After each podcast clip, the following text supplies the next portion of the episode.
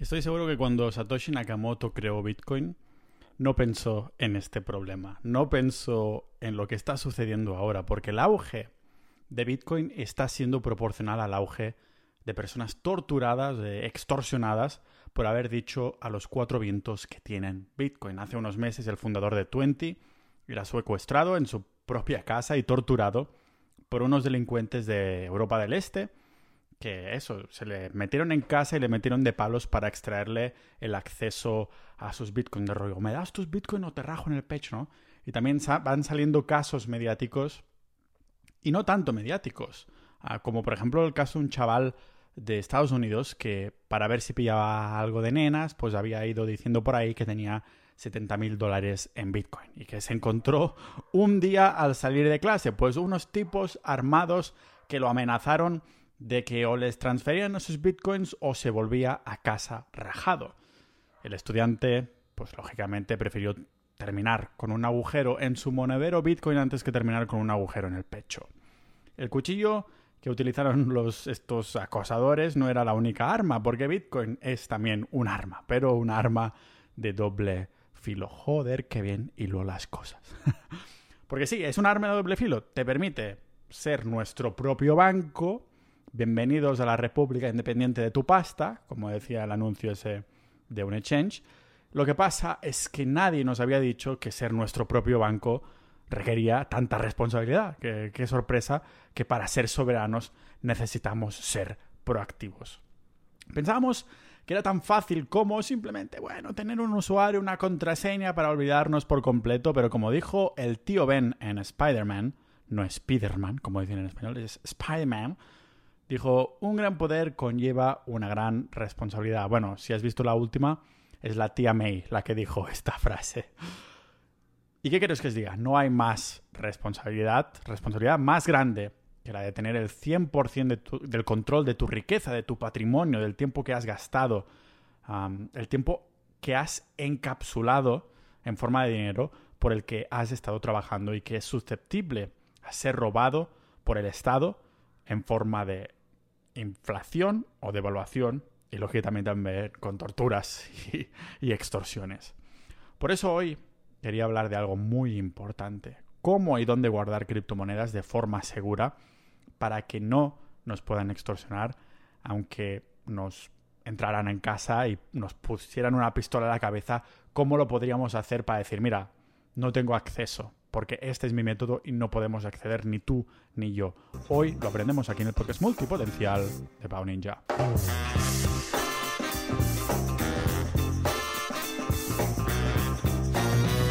¿Qué tiempos más locos estamos viendo? Cuando compartimos noticias de este estilo, de que alguien ha sido torturado en, en Sociedad Ninja, pues lo flipamos un poco, ¿no? Así que ha sido obvio que tenía que hacer al menos un episodio que incitaba a pensar cómo podemos crear un sistema en el que no podemos dar nuestras criptomonedas, no podemos acceder tan fácilmente, pero a la vez tampoco te olvidas, ¿no?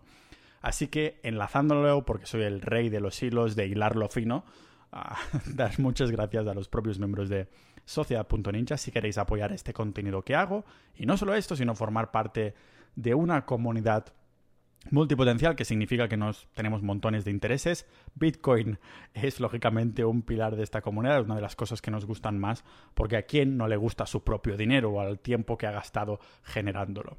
Ahí hay debates y además también los si quieres acceder a los boletines y episodios exclusivos con miembros de la comunidad y, como digo, apoyar económicamente este tiempo que yo dedico a crear el contenido que nos hace pensar y que nos hace aprender algo, haciendo yo de mamá pájaro, tragando información de dos sitios, engulliéndola y daroslo a la boquita para que vosotros abráis vuestras alas y la uséis como queráis, pues sociedad.ninja por menos de lo que cuesta mantener seguro tu Bitcoin al mes, ¿vale? A sociedad.ninja hay por menos de lo que cuesta mantener a tu suegra contenta al mes también. Y como decía, este era uno de los temas de los que habíamos hablado dentro de la propia comunidad, ¿no? Porque si hacemos un paso atrás para ver dónde estamos, siempre, siempre y siempre cuando te creas una wallet, un monedero Bitcoin, en los primeros pasos, ya sabéis que los monederos Bitcoin o es en una aplicación del móvil o también tienes el típico pendrive, demás, ¿vale? Siempre, independientemente del tipo de monedero que crees, en los primeros pasos hay un paso que te dice, ep, aquí tienes 24 palabras, 12 a 24, guárdate estas palabras clave en un papel para recuperar tus Bitcoin en algún momento. Y te aparece ahí de pronto ¡pum! una lista de 12 a 24 palabras aleatorias, en inglés, eso sí, porque son sacadas automáticamente y aleatoriamente del diccionario inglés. Estas son tus palabras clave de tu monedero Bitcoin. Las llaman palabras clave, las llaman claves privadas, las llaman semillas y seguramente las llamarán de mil y una maneras más. Así que utilizaré todos estos términos. ¿Vale?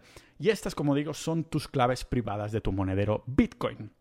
Si algún día pierdes tu contraseña, ese pendrive, el móvil, el acceso, ¿vale? Lo que sea donde tengas tus, Bitcoin, donde te ayudan a acceder a tus Bitcoin, mejor dicho. Pues estas palabras te servirán para poder entrar, poder recuperar tus fondos. O, sea que de alguna manera son como, como el pin de tu teléfono, como el candado de la taquilla del gimnasio. Si tu candado tiene cuatro dígitos de numeración, pues los monederos Bitcoin utilizan estas 24 palabras que además tendrás que entrarlas de formas ordenadas del día que quieras recuperarlas, ¿vale? Esto solo será en el caso de que pierdas el acceso.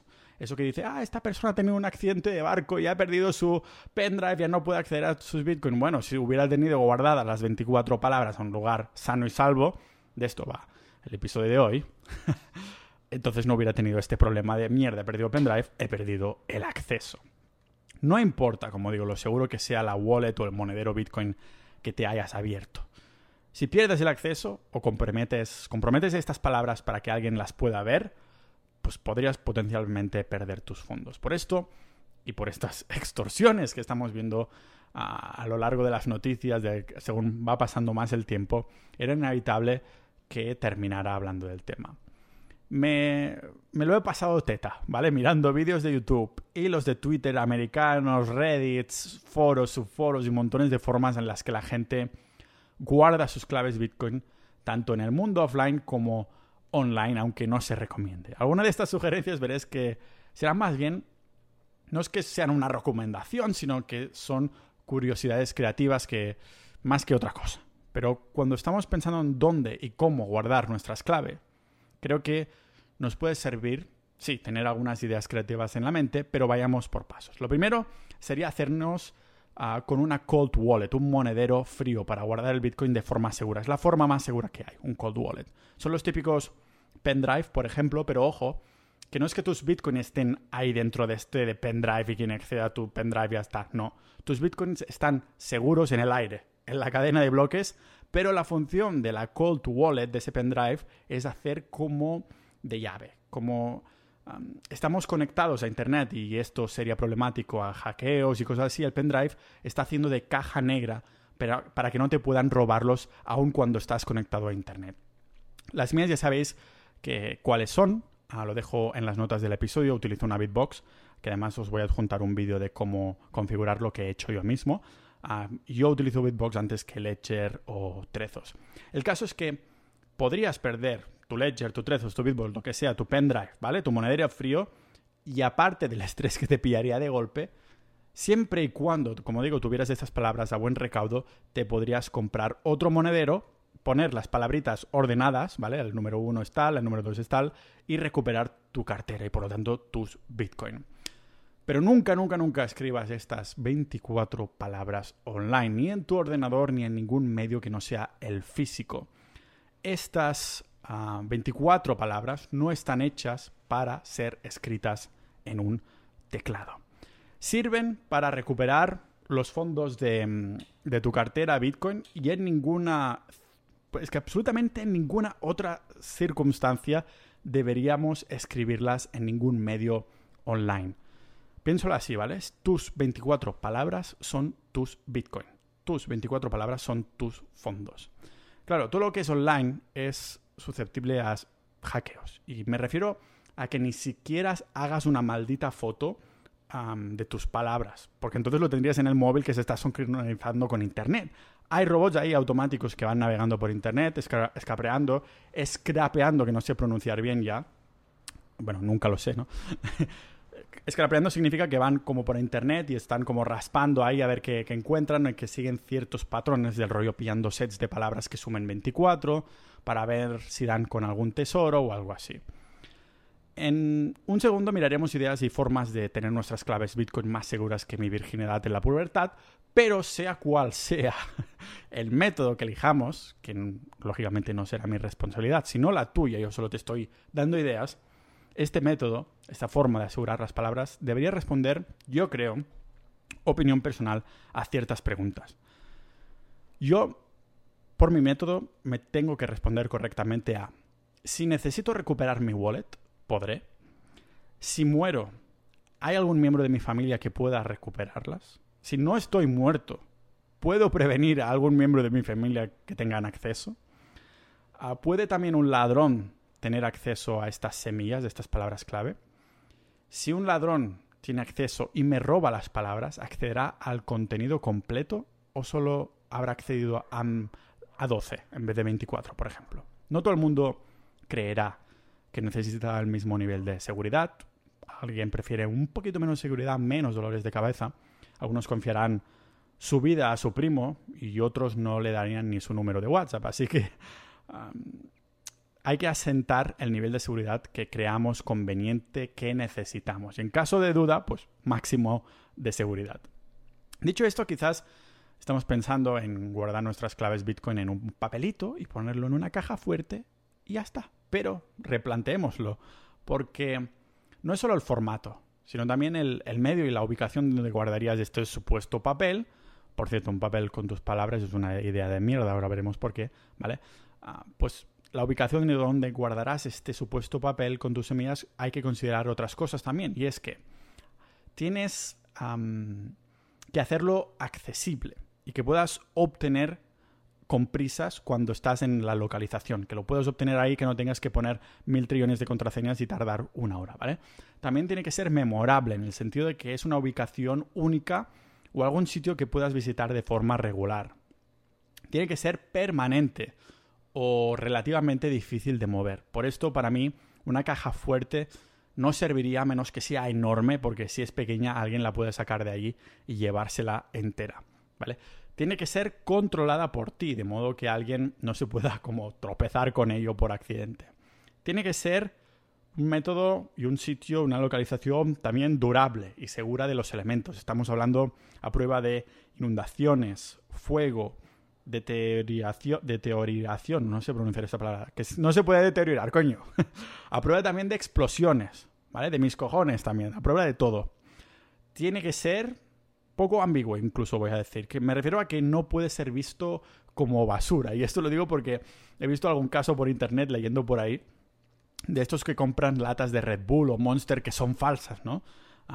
que las puedes abrir y hay como un compartimiento secreto y los, las rodean con otras latas y bueno, buena suerte si algún día tu madre o señora de la limpieza lo tira lo tira todo. Como tienes un montón de Bitcoin y eres un magnate, te puedes permitir ahora una señora de la limpieza, pero lo mejor que sí, les puedes decir que no lo tiren, pero te acordarás de írselo recordando porque se les puede olvidar con el paso del tiempo. Quizás tienes tú un accidente, tu cerebro empieza a fallar y olvidas cosas y entonces ¿qué? Así que recordemos, accesible, memorable, permanente, controlado, durable y poco ambiguo. La parte divertida se está acercando, pero antes de ver posibles sitios físicos donde guardar las 24 palabras, para que lo tengáis en, cuenta, también existe una, una, opción avanzada de seguridad. Se trata de añadir una palabra extra, una, lo que se llama passphrase a la lista de nuestras palabras de recuperación. La passphrase es la palabra, la que algunos llaman la palabra número 25. Piensa en la passphrase como si fuera una contraseña. Si alguien encuentra el sitio donde has escondido tus 24 palabras e intenta acceder a tu Bitcoin, no podrá hacerlo porque necesita esta última palabra. O sea que poco sentido tendría ocultar la passphrase junto con las otras 24 palabras. No, lo ideal, lo lógico, si vas a crear una passphrase, sería separarlo para que no haya el acceso directo. No sé si tiene sentido para vosotros, ¿vale? Para algunos sí, porque saben 100% seguro que se acordarán de esta palabra, pero para otros es otra cosa de lo que preocuparse y prefieren omitirlo. No hay una respuesta correcta, yo creo. No es un o sí passphrase, no passphrase. Yo creo que es depende del perfil de cada uno. Al fin y al cabo, la passphrase es, como digo, una opción avanzada porque nos lleva a ciertos riesgos. Por ejemplo, al no guardarse esta frase, esta passphrase en ningún sitio automáticamente, necesitas tomar precauciones para que esté, bueno, uno, segura y dos, accesible. Por ejemplo, haciendo una copia física de seguridad. Es decir, si antes pensabas dónde guardar una cosa, las 24 palabras, la lista esta, ahora tienes que preocuparte de guardar dos cosas. Las 24 palabras y la 25, la palabra 25 ah, que va aparte, que se tiene que guardar aparte.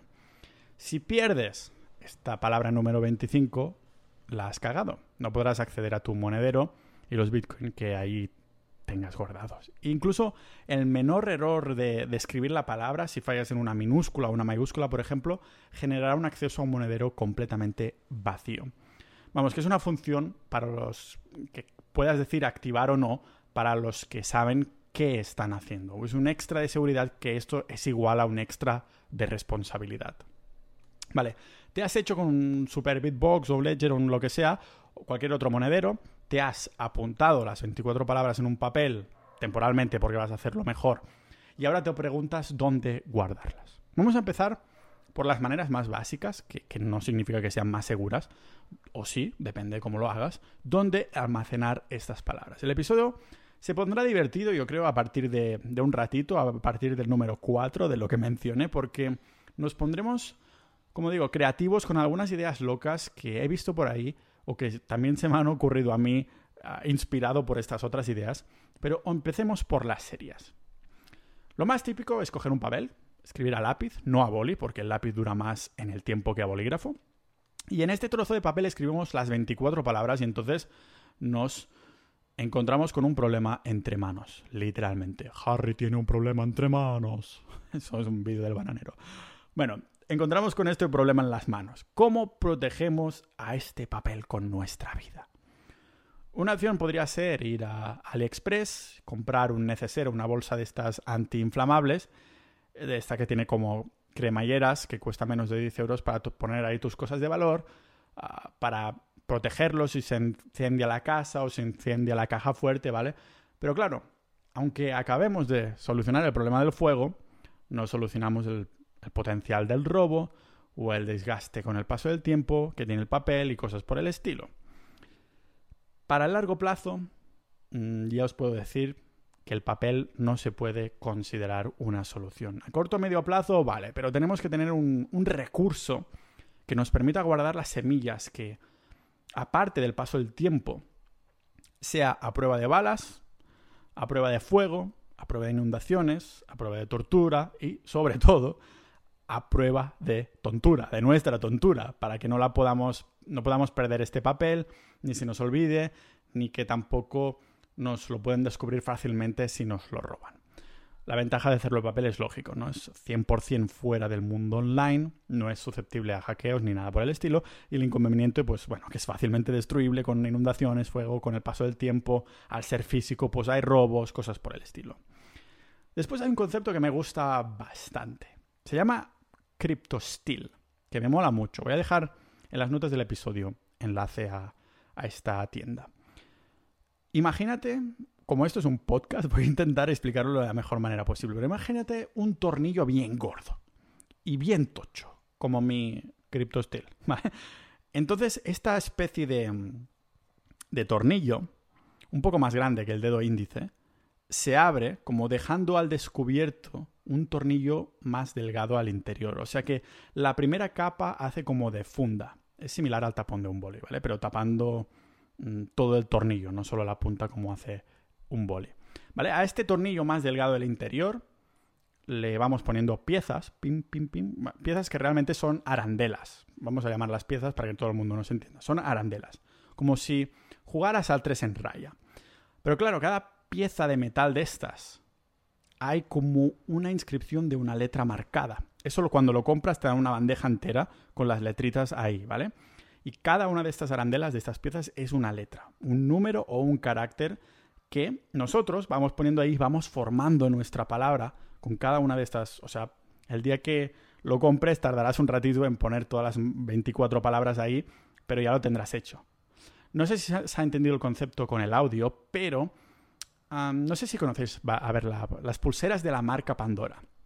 Realmente ah, lo que compras es una pulsera asignada de la marca Pandora pero le vas comprando piezas sueltas, que son, por cierto, súper caras, y te vas montando tu pulsera o collar personalizado de marca Pandora. Pues CryptoSteel sería el mismo concepto. Le vamos insertando piezas redondas metálicas, estas arandelas, que van formando nuestra palabra clave. Puedes poner, la primera pieza será el número 1, ¿no? Después la letra A, después la B, después la Z, después hasta formar la palabra que te toque. ¿Vale? Y una vez las hemos insertado, volvemos a poner este tapón que ocupa todo y nos queda un tornillaco, un tornillo que ahora sí necesitamos ocultar y poner a salvo. Puedes meter a lo mejor con el taladro ahí un agujero en el suelo, la pared o el donde sea y esconder ahí el Crypto Steel, porque claro, como es un tornillo, no es ahí como una bandeja enorme o algo así, no es como del tamaño de un tornillo, sin que te ocupe demasiado espacio. Y aún no sabéis lo mejor, porque no lo he mencionado, pero esa prueba de fuego, esa prueba de inundaciones, esa prueba de explosiones, y tampoco se oxida. El inconveniente, pues que sigue siendo algo físico y por lo tanto susceptible a ser descubierto. De hecho, no sé si lo habéis pensado mientras os explicaba todo esto, que el concepto suena muy molón, pero si os viene alguien a casa a robar, y vienen encima equipados porque saben que estáis de vacaciones, lo que sea, y vienen con un detector de metales. Esto le pasó a mi padre una vez. Me comentó que justo mis abuelos llegaban a su casa y veían un tío que salía con un detector de metales, pero no exactamente de su casa, sino de la calle. Después vieron que les habían robado y dijeron, ah, coño, ese que hemos visto con un detector de metales en la bajada de la casa era el puto ladrón que había entrado con esto. O sea que si os vienen con un detector de metales en casa y se ponen analizar paredes y suelos, las probabilidades de que salten las alarmas del metal son bastante altas porque, bueno, el CryptoSteel está hecho de metal. También existen servicios al que... Mm, eso ya es subiendo incluso un poquito más el nivel. Y esto lo haremos en relación con la extorsión de, que comentábamos en la introducción, ¿vale? También existen servicios al que les pasas una parte de las claves privadas y ellos se las guardan y tienes que llamarlos por videollamada para que se puedan asegurar que eres tú ah, y que no te están extorsionando y cosas por el estilo. Es por esto que una vez has llamado y les hey, ah, dame las últimas tres palabras que necesito que quiero acceder a mis bitcoins. No te dan acceso completo a tus bitcoins hasta que hayan pasado 24 horas por seguridad. Claro, en, un caso así, los extorsionadores estarían en tu casa esperando con doble verificación antes de que alguno de estos servicios te diera el último acceso que no te pueden dar hasta que ha pasado un día entero. O sea que en este día entero el servicio que hemos contratado podrían haber llamado a la policía de mientras si notaron algo raro en la videollamada y cosas por el estilo. ¿Y qué empresas ofrecen este servicio? Pues tenemos, por ejemplo, a Casa Keys y Unchained Capital. Lógicamente, en las notas del episodio os voy a poner enlaces a los servicios estos. Y son servicios que van de 120 dólares a 5.000 dólares al año, dependiendo del nivel de seguridad que quieras. O sea que no es barato. Claro, si tienes 5 millones en Bitcoin, quizás pagar 5.000 al año para que no te puedan extorsionar, para tener esta seguridad, pues no es una puta locura. La ventaja de estos servicios es que serían sin KIC, es decir, no tienes que dar tus datos personales cuando creas una cuenta, no tienes que dar tu nombre, ni tu dirección o datos de ningún estilo. También es una opción segura que, bueno, sale a cuenta, como digo, si tienes grandes cantidades de Bitcoin sin tener que depositar la confianza en un solo dispositivo o solución. Y se ofrece también la opción de pasar estos ah, Bitcoin vía herencia. Es decir, en los planes puedes contratar que se pueda pasar vía herencia a tus hijos, si tienes un plan premium, que es el que cuesta, lógicamente, a partir de 5.000 dólares al año. Y también tienes 30 días gratuitos y además te avisan, eh, que se te acaba el periodo gratuito y tocará apoquinar dinerete. Acuérdate, como mínimo te avisan. Es lo que hacemos nosotros también en sociedad.ninja, la comunidad del podcast, antes de que se te expire la membresía, porque somos así de honestos. Pero estos servicios también tienen inconvenientes, y es que es caro, el primero que he dicho como buen catalán que soy, que bueno, es la principal desventaja para, para el bitcoiner de a pie. Además, solo soportan Bitcoin, olvídate de otras criptomonedas. ¿vale? Y también bueno, te permiten comprar Bitcoin a través de su aplicación, pero es una desventaja, al menos en el caso de que quieras hacerlo porque tienes que dar tus datos. Vamos, que se pasan a ser con KIC, es decir, que tienes que dar tus datos.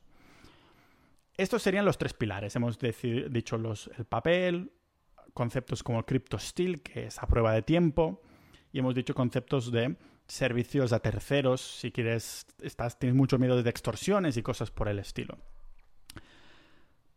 Digamos que, no sé, un servicio a un tercero para extra seguridad está bien, para así evitar torturas y extorsiones y no poder dar nuestras claves, ni aunque quisiéramos. Quien me torturara a mí serían los maximalistas Bitcoin, por lo que voy a hacer ahora, en esta parte del episodio.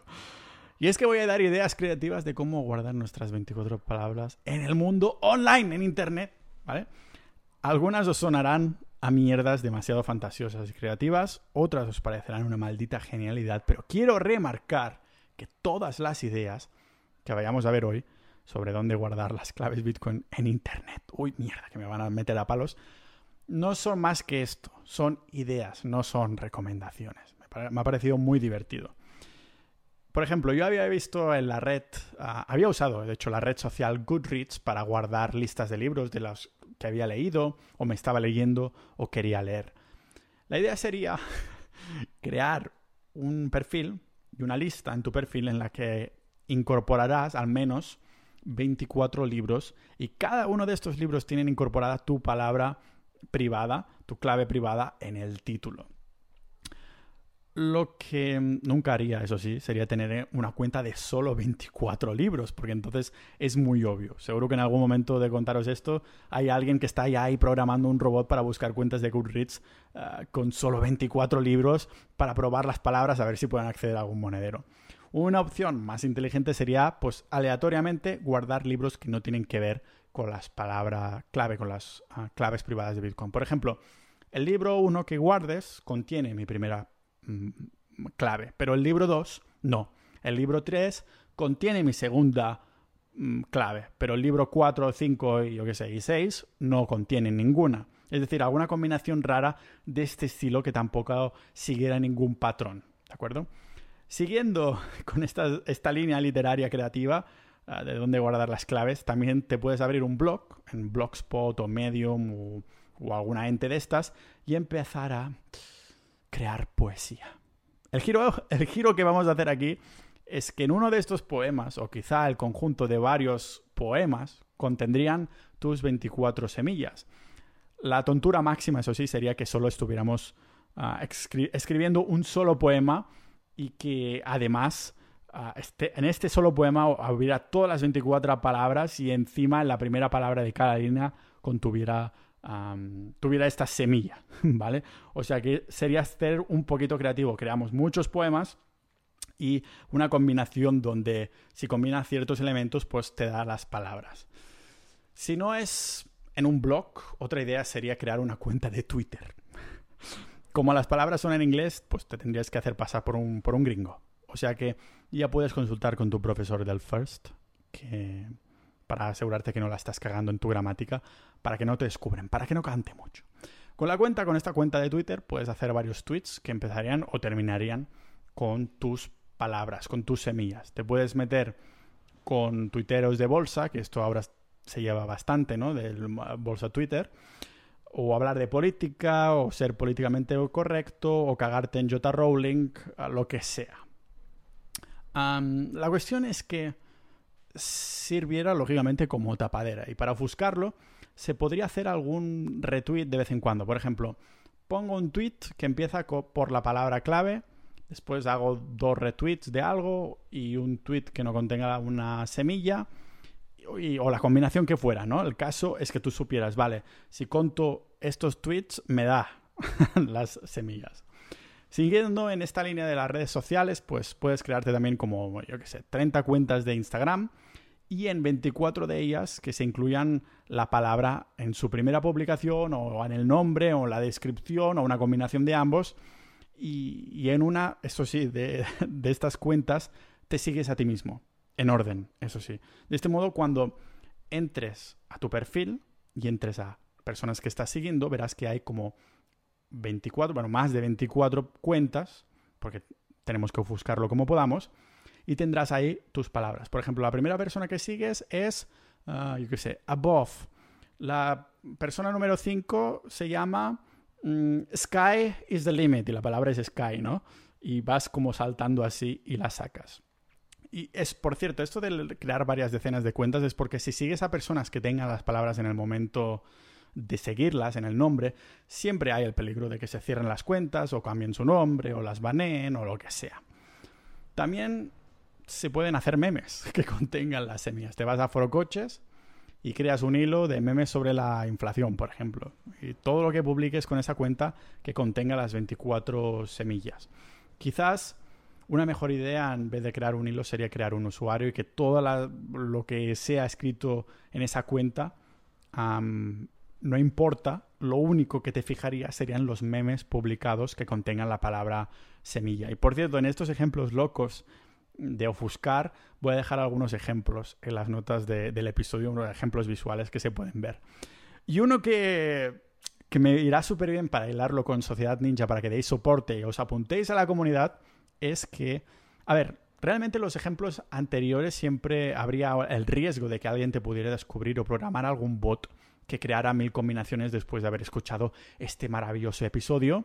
algún loco, algún nazi, algún villano ahí pues dice, voy a programar mil bots en Goodreads, en Instagram y tal, para intentar y, buscar poemas en Blogspot y cosas por el estilo. El caso es que para una capa más de seguridad, aunque aquí no hablamos de seguridad sino de creatividad, porque como digo, yo no recomiendo oficialmente guardar tus palabras online, sería crear un usuario mm, en algún servicio en el que solo tú tengas acceso, es decir, con usuario y contraseña. Por ejemplo, podríamos crear un servidor de Discord, como el que usamos en los chats de Sociedad.ninja, la comunidad del podcast, en el que tú fueras el único usuario de este servidor. Sabéis que crear un servidor en Discord es gratuito, ¿vale? Y te puedes crear varios canales, categorías, subcategorías o hilos o lo que sea con las semillas incluidos. Lógicamente, no crearía tampoco 24 categorías y ya está. Sería decorando un poco con emojis, con otras palabras y cosas así. Porque por mucho que tú tengas acceso, nunca se sabe quién puede acceder ahí o si, quién sabe, puede desaparecer. Porque no hace falta decir que, bueno, el mundo virtual se puede evaporar eh, cualquier día, o al menos el mundo virtual como lo conocemos. Es decir, que hubieras podido hacer es una estrategia similar a estas locuras que os acabo de contar hoy, como lo de Instagram o Discord, pero imagínate que hicieras lo mismo en MySpace en el año, yo qué sé, 2007, por ejemplo. Y a día de hoy ya te habrían desaparecido las claves. ¿Por qué? Pues coño, porque Tom y porque MySpace ya no existen. Nadie te dice que no podría pasar exactamente lo mismo con Instagram o Goodreads y que algún día no muy lejano desaparecieran o se transformaran totalmente. O que todo Internet por culpa de una tormenta solar alterara, yo qué sé, sus bases de datos o pasara algo con los cables que pasan por debajo del océano que nos da Internet, quién sabe. Esto, como digo, son solo ideas creativas para que empecemos a, a darle el coco, a pensar dónde colocar nuestras claves en el mundo físico. ¿Será en casa de algún conocido? ¿Será en casa de algún familiar? Será alquilar una caja fuerte en Suiza, será contratar un servicio de terceros como los que hemos visto, será metértelo en el culo y llevarlo siempre ahí, será tatuarte el pene que solo puedas verlo cuando tengas una erección.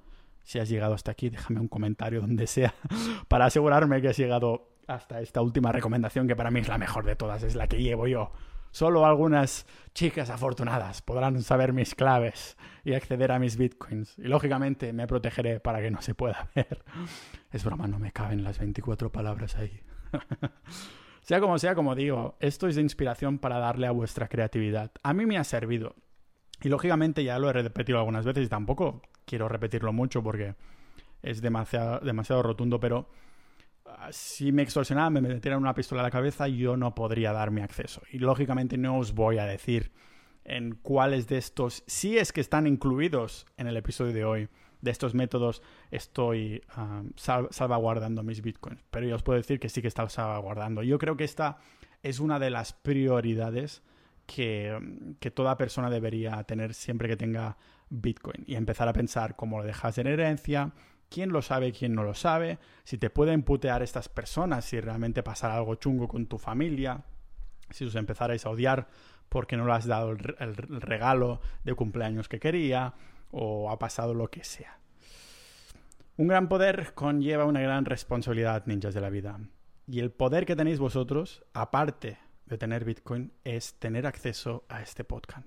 Así que una buena responsabilidad, una gran responsabilidad, sería entrar en sociedad.ninja, formar parte de nuestra maravillosa comunidad, los boletines, los episodios exclusivos. No te vas a arrepentir y nos vemos en el próximo episodio de este podcast multipotencial de Pau Ninja.